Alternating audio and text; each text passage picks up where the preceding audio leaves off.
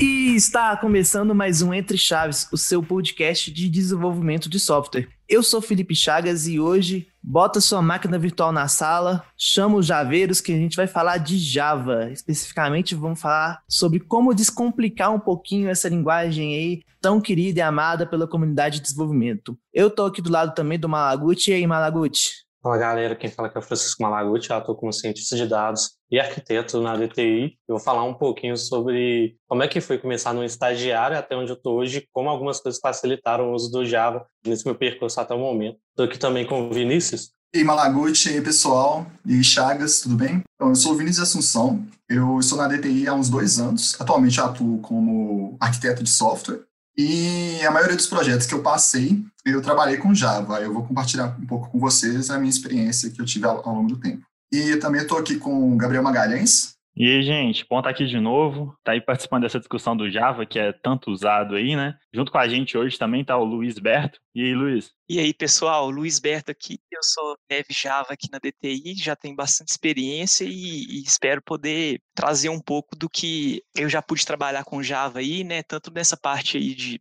descomplicar, quanto o próximo episódio que a gente vai trazer para vocês, que é das novidades. Então, bora lá? Bora lá, então. Então, sem mais delongas, né? Vamos começar já com um tema que traz muita dor de cabeça aí pro pessoal, né? Não só no Java, nas linguagens em geral, mas especialmente no Java, que é trabalhar com data, né? Com tipos de dados, horário é, é Unix, não é? É UTC, e se adicionar fuso horário, a vida fica mais complicada ainda. Qual que é a dica que vocês têm para quem está trabalhando aí com data e batendo a cabeça no teclado, indo no Stack Overflow toda hora para poder manipular esse tipo de dado? Então, posso falar um pouquinho aqui sobre a minha experiência aí com, com datas. Posso dizer que é um, um trauma, né? Com a biblioteca aqui de, do Java Date e Java SQL Date. Um dos maiores problemas que eu já tive é que, tipo, os dois têm o mesmo nome, né? Alguns desenvolvedores vão lá e importam o java.date e outros desenvolvedores vão lá e importam o java SQL.date. Isso pode causar um pouquinho de confusão, e eles têm,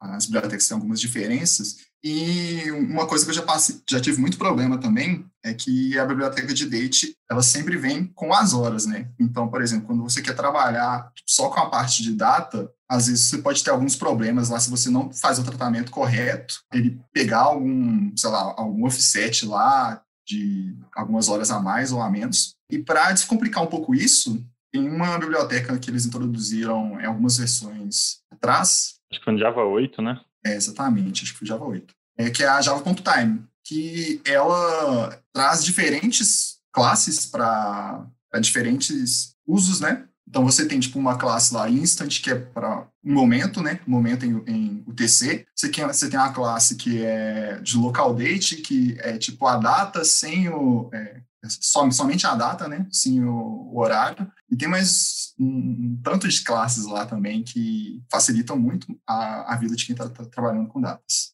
Acho que uma coisa que a gente pode trazer, né, falando aqui de Java Days, Java Time, qualquer coisa que envolve data, é que a gente Java é uma linguagem muito boa para se fazer integrações, lidar, por exemplo, com BFF, fazer super apps e coisas do gênero, principalmente microserviços, está muito é muito comum, né? E se você vai fazer algo que tem muitas integrações e, por exemplo, a gente teve projetos grandes aqui dentro da DTI mesmo que tiveram que lidar com super apps, com bancos, com diversos tipos de sistemas diferentes, cada um mandava uh, uma data num formato, um tipo de coisa, cada um tinha a sua especificidade. E uma coisa que às vezes facilita muito você ter uma dessas bibliotecas padrões, você ter uma forma de tratar o dado internamente como um padrão dentro do código e você fazer todos esses tipos de transformações apenas nas bordas, né? Quando você vai passar isso para frente. Sim, sim, isso é muito bom. Até mesmo a questão, pegando a própria biblioteca que o Vinícius citou, de às vezes a gente só quer a data, então você pode usar só o local date, você não precisa ficar pegando a data com hora e tratando nada do tipo. Às vezes você quer só o tempo, pode usar a própria, acho que é local time também. E a vantagem é que essas local time, local date, elas já vêm sem time zone. Então, assim, ah, não, mas eu quero usar time zone? Tem também. Você pode usar a zone date time, pode usar date time que é completa, você pode usar tudo isso. Isso facilita demais mesmo na, na hora de você trafegar esse dado entre diferentes aplicações. Além disso, tem alguns cuidados, né? Você falou do date, da questão do time zone. Eu já perdi as contas de quantas vezes eu estava usando algum tipo de sistema que eu conseguia ver na, no portal, ver na tela, ver em vários lugares, tipo assim, a hora correta. Mas era engraçado, porque se você fizesse alguma ação, por exemplo, dependendo do horário, ela já estava no outro dia, ou então no dia anterior, por causa do time zone. Claramente, quem foi fazer a. Quando você faz a ação, ela utiliza o valor sem o time zone, mas quando ele vai mostrar, ele trata esse tipo de coisa. Então precisa também ter esse tipo de cuidado em todas as integrações que você vai fazer, e não só quando você vai mostrar isso em alguma tela ou algo do tipo. Toda integração precisa desse tipo de coisa. Falando em time zone, nem estava na pauta aqui, pegar vocês talvez de surpresa aí, mas qual que é a dica que vocês têm para quem precisa trabalhar com internacionalização dentro do Java? Tem alguma biblioteca, o nativo da conta? Qual que seriam as boas práticas aí nesse assunto com Java? Cara, nessa própria biblioteca do Java Time, ela é, falando de, de, tempo, né, de datas, ela possui a classe Zoned Date Time, que ela permite você escolher é, time zones do mundo inteiro, né? Então, por exemplo, você poderia encapsular isso numa factory própria, por exemplo, e de acordo com sua lógica de negócio, né, com a localização do usuário, por exemplo, delegar isso para a Zoned Date Time da hora que o usuário tem que ver. Então, acho que isso é super bacana, né? Para quem já mexeu com essa biblioteca, vai saber do que eu estou falando, e ela é super ergonômica de se trabalhar, assim, comparado com é, Java Time, ela é muito tranquila de, de, se trabalhar, realmente ela não abre muita margem. Então, assim, eu acho que é, é só o desenvolvedor realmente ter um feeling ali, começar a trabalhar com as classes principais, que é Duration, Instant, Local Date, que fica super tranquilo de poder ajustar elas para o seu caso de uso específico. Mas assim, especificamente de tradução e, e localização, vocês indicam alguma boa prática para o Java?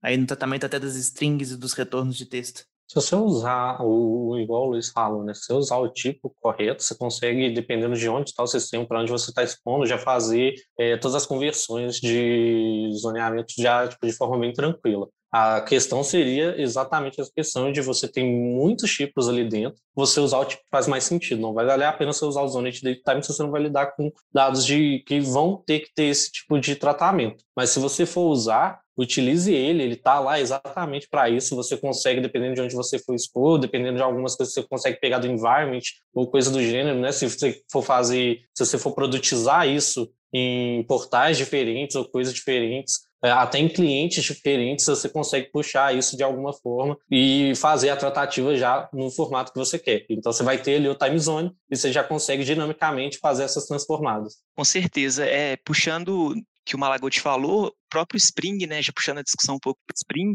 ele é muito bom com essa parte de gestão de configuração, então assim, ele tem como você configurar vários profiles, vários, vários tenants, né?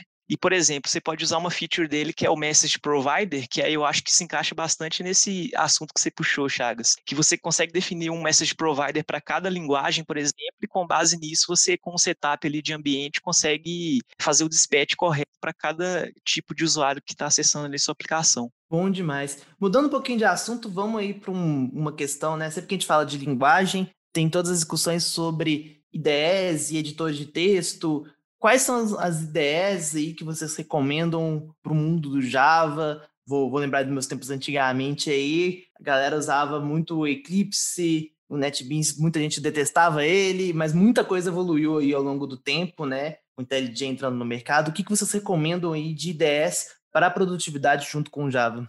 Tá, um pouquinho sobre isso, né? Eu não sou muito padrão, porque eu comecei meu desenvolvimento usando o VI. Para quem já trabalha um pouco sabe que você, precisa, nunca mais vai precisar usar um, um mouse ou algo do tipo, mas você vai precisar saber muita coisa de cabeça. E eu fui migrando, e passo a passo, eu saí do VI para uma interface, no caso, tipo assim, para uma IDE da IBM, por causa que eu trabalhava com WebSphere e com Java então que era construído em cima do Eclipse e ela era muito boa para algumas coisas, mas terrível para outras. Dali eu fui pro Eclipse, que também tinha muita coisa que me ajudava e conseguia suprir as minhas necessidades, tinha muita coisa aberta, é um, um projeto muito grande, muito bom. As pessoas tendem a bater bastante no Eclipse, mas eu defendo porque tem muita coisa construída em cima e ele consegue fazer o que ele se propõe. Com a entrada do IntelliJ no mercado, onde eu atuo hoje, eu acabo usando ele mais. A gente já teve que fazer muitas coisas, muitos microserviços, e ele me supre muito bem, porque eu tenho para fazer algo muito rápido e muito simples. Ele auxilia muito alguns snippets, algumas coisas que vão me ajudar em velocidade de criar um projeto novo e algumas integrações que ele me traz facilitam muitas coisas para eu trabalhar, por exemplo, com Spring Boot, para trabalhar até com algumas coisas do security e todas as coisas que eu acabo tendo que tomar cuidado, com algumas coisas de segurança que eu preciso fazer, principalmente em relação ao ponto XML, porque se você quiser fazer uh, uma manutenção das bibliotecas no Maven, né, para manter tudo funcionando bem de forma segura, é quebra-cabeça. Você vai ter que ficar tirando, excluindo coisas e adicionando coisas novas. Então, essas ideias me ajudam a, a visualizar o projeto como um todo, facilita que eu faça as coisas bem rápido então, tanto o IntelliJ quanto o Eclipse, para mim, são ótimas ferramentas hoje em dia que as pessoas conseguem utilizar para desenvolver em Java. Tem uma ferramenta também que eu acho que, assim, depende bastante do que, que você está querendo fazer no momento. No meu caso, a gente costuma utilizar muito o Eclipse para poder rodar mesmo, só que algumas coisas pontuais eu prefiro fazer no VS Code, por exemplo. Porque no VS Code você consegue rodar, você consegue executar, já tem os plugins para tudo isso. E também, além de ter todas essas questões, às vezes eu estou trabalhando com front-end, por exemplo, que eu estou usando o VS Code lá nele eu estou usando ele para rodar, por exemplo, React. E aí eu consigo utilizar o mesmo padrão, tudo no VS Code, para poder configurar tudo. Mas algumas coisas que eu, por exemplo, para pegar algumas importações, alguns plugins, algumas coisas, eu costumo utilizar também o Eclipse. Então acho que depende do que, que você quer fazer no momento, do que, que você tem mais familiaridade e também se está no momento de você testar uma nova ideia, não tá. Eu acho que tem, tem muitas questões que valem, mas igual o Malaguti ressaltou, acho que assim, todas as ideias atuais que continuam tendo atualização são muito boas. Só que cada uma para o seu foco. É, eu vejo às vezes, principalmente quem está começando desenvolvedor, tem uma necessidade de fazer guerra de ideias, ah, tal é melhor que tal. E assim, no final, o que te serve é melhor, né? Acho que, Exato. fazendo um parênteses aqui, fugindo um pouco do assunto Java em si, eu acho que esse apego aí, eu acho que as ideias estão aí para ajudar a gente. Se quiser usar até mais de uma, enfim, o que te atender para o projeto, o que te atende é simplesmente lembrar que o importante é usar a ferramenta que vai melhor te auxiliar, né? Dependendo do momento, nem que isso seja digitar no, no Notepad, alguma coisa do tipo mesmo, e compilar via linha de comando. Se isso te servir naquele momento, perfeito. E, e a questão de, de servir também, é, vai muito, por exemplo, eu estou bem acostumado a utilizar o Eclipse. Tá? Eu basicamente sei todos os atalhos do Eclipse, de extrair classe, extrair constante, extrair método, e, tipo, isso facilita muito o meu, meu, dia a dia. Agora, por exemplo, se eu for migrar, por exemplo, para o IntelliJ da vida, ele vai ter, provavelmente, essas, essas funcionalidades também, né? Mas, tipo, vão ser atalhos diferentes, aí isso, isso, isso faz com que tenha uma curva de aprendizado também. Algumas coisas não vão ter, né? Também. Tipo, para o VS Code, provavelmente vai ser totalmente diferente também. É, mas eu gosto bastante do Eclipse, tipo, é uma relação de amor e ódio, assim, porque ele, ele tem uns probleminhas, assim, por exemplo, ele não, às vezes não até, você troca a branch, assim, ele demora para atualizar, ou então você edita alguma coisa lá, tipo, por exemplo, alguma ferramenta, assim, de gestão Git, sei lá, tipo, dá um stash lá para descartar as alterações e o, o, Eclipse lá, ele não identificou isso ainda, aí você tem que esperar um pouquinho lá para ele, ele identificar. Mas tirando isso, é, ajuda muito assim, no, no, meu dia a dia. É, é, isso que vocês já falaram, né? Tipo, depende muito do, do, do seu uso, assim, do que, que você quer fazer. A utilização em si, ela acaba sendo o que, tipo assim, muitas dessas ideias você consegue trocar elas, digamos a seu prazer, né? O próprio Eclipse IntelliJ, você consegue trocar entre os dois e escolher qual é a combinação de atalhos, né, que você vai utilizar. Você consegue colocar os atalhos do Eclipse IntelliJ e vice-versa. Eles já esperam esse tipo de mudança, só que, óbvio, eles vão defender que vocês utilizam a, o padrão deles, até porque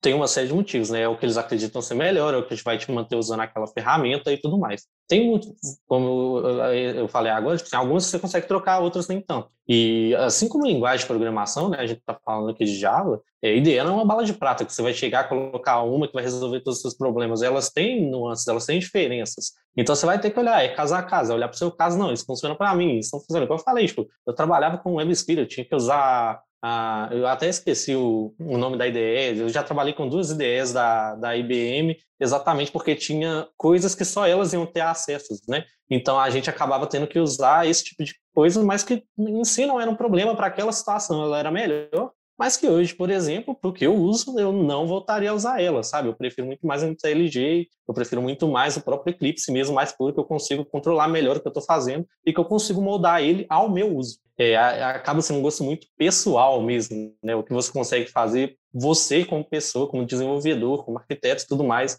qual o seu uso para aquela ideia. Só pegando uma questão que o Vinícius também comentou dos atalhos, gente, eu acho que vale lembrar também que se você está muito acostumado com alguns atalhos, algumas coisas do tipo, se você trocou ideia, a maioria das ideias permite a configuração dos atalhos da forma que você preferir também. Então, às vezes, ah, eu não, eu preciso trabalhar nessa, nessa outra ideia, igual o Malaguti citou, e o atalho dela não é um atalho que eu estou acostumado. Até você conseguir adaptar alguma coisa do tipo, você consegue alterar esse atalho para ficar no que você costuma utilizar no dia a dia mesmo. É, se quiser, não precisa nem, nem aprender o atalho da outra ideia, né? A maior parte dessas ideias já tem, tipo assim, você vai, abre o VS Code, tem lá bind do VI, bind do NetBeans, bind do Eclipse, do IntelliJ, do Visual Studio, então você consegue chavear aí entre elas. Eu usei o bind do VI no VS Code durante muito tempo, até eu acostumar, até eu sair do, do VI e efetivamente parar de usar. Eu usei durante muitos anos, né? Era um costume. Pois é, facilita aí a vida no momento da, da, da transição.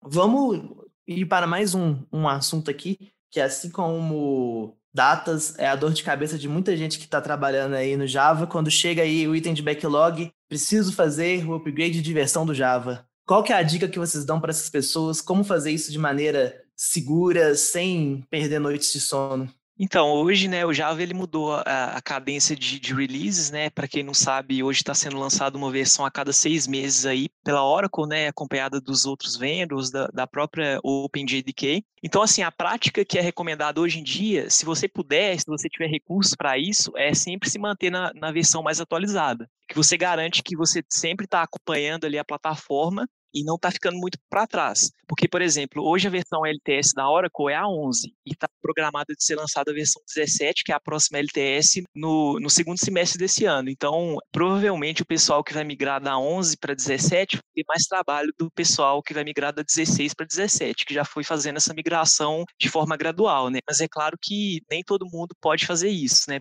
Claro que gera um custo, né, para você fazer toda a bateria de testes, garantir que essa mudança de versão da JDK não quebra a sua aplicação, mas assim, se você puder pagar esse custo de fazer esses updates semestralmente, eu acho que é o que está sendo indicado aí que dá maior resultado. Pegando um pouco do que o Luiz falou, é, se você tiver uma versão muito antiga do Java e com uma aplicação muito grande, que não tem muitos testes para você garantir que vai continuar funcionando, o, na minha visão, o ideal seria você começar a migrar aos poucos. Então, por exemplo, está no Java 8, é, não tenta migrar do Java 8 para o Java 16 direto, porque talvez pode ter muitos impactos. Talvez tenta olhar com Java 11 para ver até onde você consiga ir, realmente testar a aplicação. Se conseguir, aí claro que vai depender do contexto, mas ter uma cobertura de testes para poder te resguardar também dos problemas que isso pode dar, eu acho que é, é, muito importante pensar nesse caso. Agora, se você tem uma aplicação menor, está começando uma aplicação nova, aí se você puder pegar a versão mais nova do Java, dependendo do seu contexto, faz muito mais sentido. Essa questão de upgrade de versão, eu, gosto bastante do, na questão do Java, né? Porque são discussões que eu já tive. É, eu trabalho com Java já tem uns bons cinco aninhos ali, né? E são discussões que eu peguei bastante ao longo do trabalho com Java desde que foi meu primeiro estágio. Eu trabalhava em uma universidade, né, na reitoria de uma universidade, e eles já usavam um Java bem antigo. A gente foi fazendo essa migração aos poucos, e aí, para fazer essa questão de migrar partes, a gente teve que pegar um monolito gigante e quebrar ele em microserviços para que a gente pudesse migrar apenas os microserviços. E entre essa questão que o Luiz falou, da gente manter é, sempre o mais atualizado, para muita gente isso é muito difícil, né? Tipo assim, é, tem várias questões que precisam ser levadas em consideração. A gente tem que o LTS ele consegue ter algumas correções, por exemplo, de problemas e de, que vão ser até mais rápidas do que se você tivesse na versão mais nova, porque é, são versões que eles tendem a ter muito cuidado em questão de manutenção, em questão de robustez, enquanto nas mais novas você vai ter muita coisa que vai é, facilitar, agilizar e coisas do gênero que vão tornar mesmo talvez até a eficiência do projeto melhor. Então, às vezes você olha para o seu negócio e às vezes é uma visão muito clara, outras vezes nem tanto de cara, o LTS é claramente a melhor escolha para mim. Eu preciso de alguma coisa bem robusta. Eu vou ter um time e um custo de manutenção que eu sei que vou ter que fazer entre os LTS, mas eu vou conseguir manter ao mesmo tempo a robustez e essas features novas. E tem uma galera que, se você mantiver o seu código na versão mais nova, você vai ter um, um, um puta ganho de mercado. Vai ser, sei lá, você está mexendo com coisas que qualquer eficiência a mais, qualquer milissegundo a mais, qualquer coisa que você mexer ali vai te manter, vai te dar uma, uma vantagem de mercado. Então, para essa galera, nem que você tenha que abandonar o sistema todo e fazer do novo, um novo, você vai ter um ganho muito grande. Então, tem uma série de fatores que vale a pena dar uma olhada quando você vai fazer essa migrar essa versão, mas de longe o que você não pode deixar acontecer é o que acontece hoje, que tem gente usando Java 5, Java 6 ou qualquer coisa do tipo, sendo que não tem, isso vai gerar vulnerabilidades, vai gerar problemas no seu código, e às vezes não era um custo tão grande se você tivesse tomado esse cuidado né, de migrar para pelo menos para uma LTS. Logicamente, sempre levando em consideração o que é melhor ou pior para você ali, no cada caso, mas a, a tendência ideal é que você mantenha no mínimo num LTS, como a maioria das empresas fazem, e se você puder, se for melhor para você, migre para essas que estão sendo lançadas aí de seis em seis meses. Para a gente encerrar, galera, assim, cada programador tem sua dica de ouro, né? Vocês aí como javeiros, qual que é a dica de ouro, assim, no termo de, né, produtividade, barra, descomplicando mesmo a vida, que vocês queriam deixar aí para os nossos programadores ouvintes? Se eu fosse puxar uma coisa, levando em consideração os projetos que eu já tive, boas práticas, por mais que às vezes demore um pouquinho mais para você seguir, seu retrabalho que você vai evitar vale muito a pena. Então sigam as boas práticas, elas são boas práticas por um motivo toda placa tem uma história e as boas práticas também. Uma dica de ouro que eu sempre gosto de, de pensar assim, que já me falaram bastante, é que você nunca, ou quase nunca, vai ser a primeira pessoa que teve algum problema. Então, assim, quando você teve algum problema, procura na comunidade que provavelmente alguém já teve aquilo e já tem algumas formas de resolver. Então, facilita bastante esse caminho para você não ficar sofrendo à toa, digamos assim.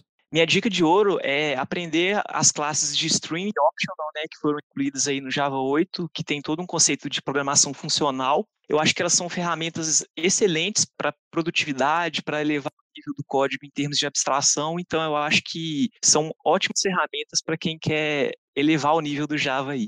Bom, minha dica de ouro é usar o Java Time, né, que eu já falei, acho que resolveu grande parte dos meus problemas. E eu tinha e também se atentar assim às novidades que são lançadas assim na, na, nas versões, né? Tipo, tem alguns fóruns aí que eles apresentam exemplos assim do que foi adicionado e muitas coisas assim eu acabei pegando nesses fóruns. Acho que é, é sempre importante a gente se atentar, a gente se atualizar assim para ver se tem uma forma melhor de fazer as coisas do que é a forma que eu faço atualmente. É, a comunidade é muito grande, né, de Java, então aproveitem. Sim, sim. Eu não sei se eu posso citar o nome de, de fórum. Pode. Ah, eu só não sei se eu sei falar, né? Aquele Biodang. Biodang. Ah, tá, Building. Ah, é, deixar pra lá. Mas é um bom fórum, cara. Tem, tem bastante mudança, eu gosto. Sim, sim. mais conhecido como site com o SEO mais otimizado do mundo. Verdade. Ele é sempre o primeiro cara no Google. Se você pesquisar, ele vai ser sempre o primeiro cara é, muitas das coisas novas assim que eu vi, é, eu acabei pegando nele. Tipo, coisas que foram adicionadas na Java, no Java 8, coisas que foram adicionadas no Java 11. Então é isso, gente. Não perca um próximo episódio. A gente vai continuar com esse nosso time de javeiros aqui para poder falar de um outro tema. Vamos falar então um pouquinho sobre as novidades aí do, do Java moderno e o que, que isso muda a nossa vida como programador. Um beijo, um abraço e até terça que vem. Valeu, galera. Ah...